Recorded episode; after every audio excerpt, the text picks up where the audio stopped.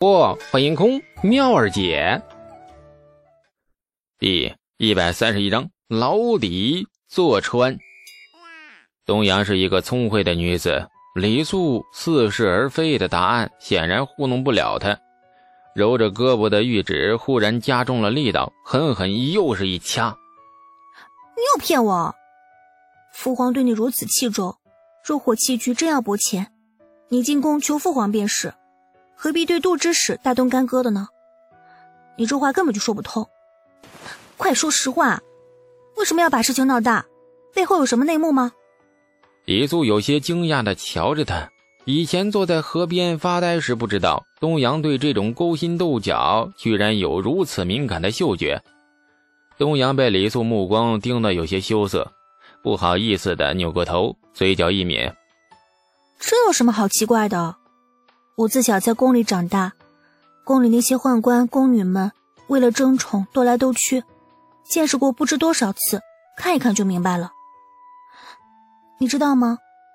每年从掖庭冷宫抬出去的宦官或者是宫女，尸首不下一百具呢，都死得不明不白。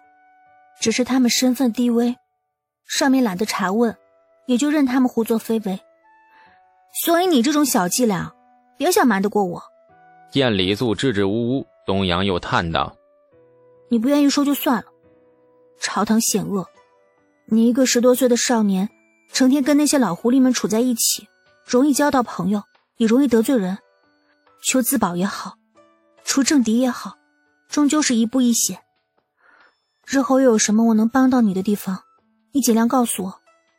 虽然我不被父皇重视，终究也是他的女儿嘛，多少总有个帮衬。”总好过你一个人独自面对。李素脸上一阵发麻，被东阳给感动了，反手握住他的手。李素也叹：“此生能遇到你，是我一生最大的幸运。”东阳一愣，接着眼圈一红，使劲掐了他一下，笑中带泪：“你又骗我哭，你又骗我！”吸了吸鼻子，里面的吃的用的我都带来了。吃的都是你喜欢的点心，日后每日我都叫侍卫送过来。我还给你带了点酒，你别喝多啊。穿的用的都有，还有不少的书。不知道你要被关多久，先用着吧。我这就进宫去求父皇，兴许父皇一心软，今日就能把你放了。李素握住他的手，忽然一紧：“不行，你不能为了我的事去求陛下。”你关在里面，不知何年何月才能出来。我能眼睁睁看着你坐牢吗？你听清楚，我犯的事情自己心里有数，算不了什么大事。揍人的事情我把握了分寸，真正惹陛下生气的不是揍人，而是领着几百人冲撞官衙，这件事情才是重点。但是我对陛下有价值，陛下定然不会重治，顶多就是丢官削爵，以平朝堂众怒。但是过不了多久还会起复，你若去求见陛下，那我就真的危险了，不死也要流放千里，此生不可再见。那东阳吓到了，怔怔的思索半晌，终于轻轻点头。他也是想通了利害关系，若是为了李素去求父皇，他和他的事免不了会被怀疑。以父皇的性子，二人暗地里互生情愫一事。绝对比冲撞了官衙还要严重的多。龙颜大怒之下，李素的命运那就说不准了。李素，我要走了。你还有什么要吩咐我的吗？东阳看着小窗外偏西的日头，依依不舍地说：“只有一件事情，回去后尽量瞒住我爹，不要让他知道我被关住了，不想让他着急。估计再过几日，陛下怒火就消了。”应该就会放我出去。东阳点头应了。还有吗？看着东阳绝色的面容，李素舔了舔有些干枯的嘴唇。哎，还有一件事情。什么事啊？哎，我们再打个赌好不好啊？东阳呆了一下，接着回忆起上次在河滩边跟他打了那个羞死人的赌，辛苦养了十多年的小白兔被他抓在手里又揉又捏，那画面。俏脸迅速染上了一层血一般的鲜红，那胸前只觉得一阵电流般酥酥麻麻，膝盖仿佛都软化了一般。你，你这个混账！人都关进牢里了，你还惦记，惦记？东阳羞的说不下去了，狠狠剜了他一眼，扭头便跑。李素不甘心的看着他背影，就大声的喊：“哎哎哎，喂，只是纯学术性的打赌啊！”李素的猜测很正确，李世民的反应基本上没超过他的预计。大理寺监牢的舒坦日子过了四五天，李世民终于下了旨：程楚墨、尉迟宝林、段赞等纨绔子弟被放出监牢，罚闭门思过三个月，着令个人的老爹严加管教。那严加管教这意思就是，放回去后二话不说，先抽他们一顿，抽完了再加养伤，顺便闭门思过。当然了，他们的老爹也不轻松，每个人都被叫进太极宫，狠狠挨了一顿骂，罚了三个月到半年不等的俸禄。闯了祸的纨绔们释放了，但是对李素、李世民毫无表示，仿佛忘记了这个人似的。牢底坐穿的节奏啊！这次李素闯的祸有点大，虽然和上次揍杨艳一样，都是揍朝廷命官，只不过揍的品级比以前高了一点点。杨艳那时才只是七品监丞，而吴福峰却是五品郎中，也算是可喜的胆大包天的进步了。揍朝廷命官不算闯祸，所有人的眼里，李素还只是一个十六岁的孩子。你一个十六岁的孩子，能指望他多么成熟啊？想骂就骂，想揍就揍，这才是少年真性情。若真的跟那些混迹朝堂数十年的老油子一样沉稳内敛、勾心斗角，那这个少年未免太妖孽了，妖到没朋友啊！李素闯的祸在于领着数百人冲撞了杜之思，对李世民来说，这件事情才是真正触碰到忌讳的地方。你领着人公然冲撞朝廷官衙，这是对皇权的严重挑衅。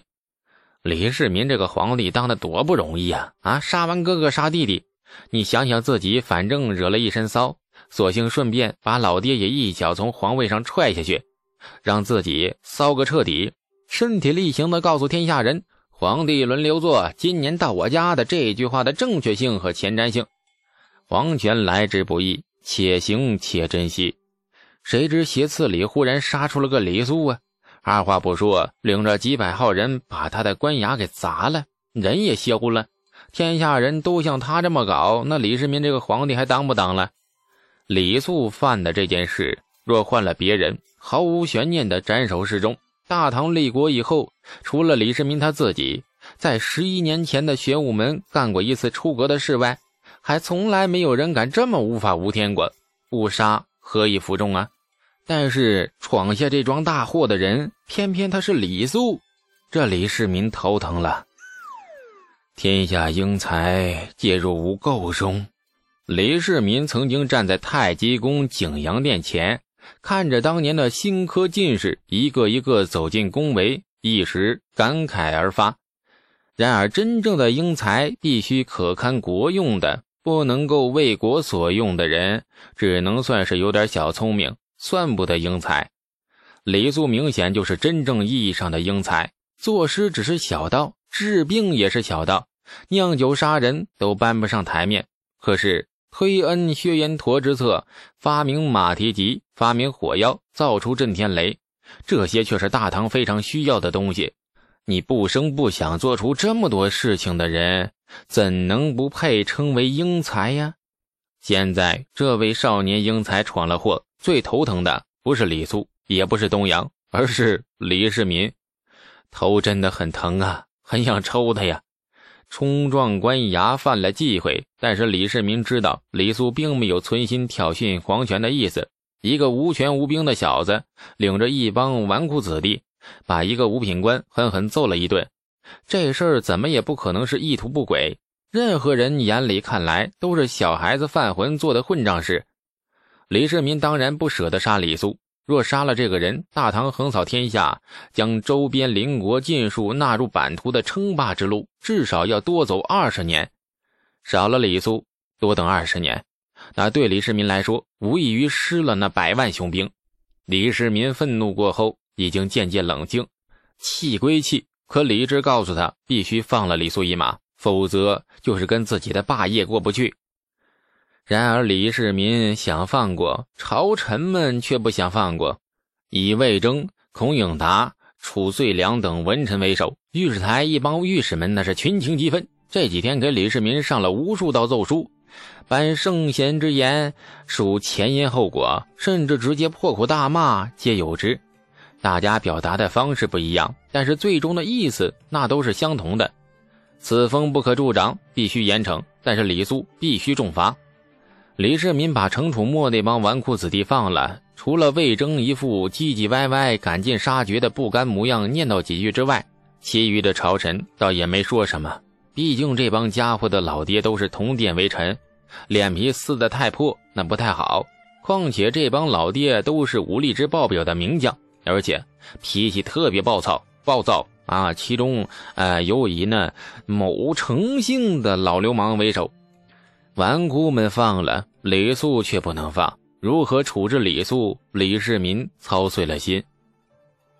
关进大理寺十天了，这李素每天大鱼大肉，吃饱了睡，睡醒了吃，日子过得比猪还幸福。而且目前而言，猪圈也很干净，这是最赏心悦目的。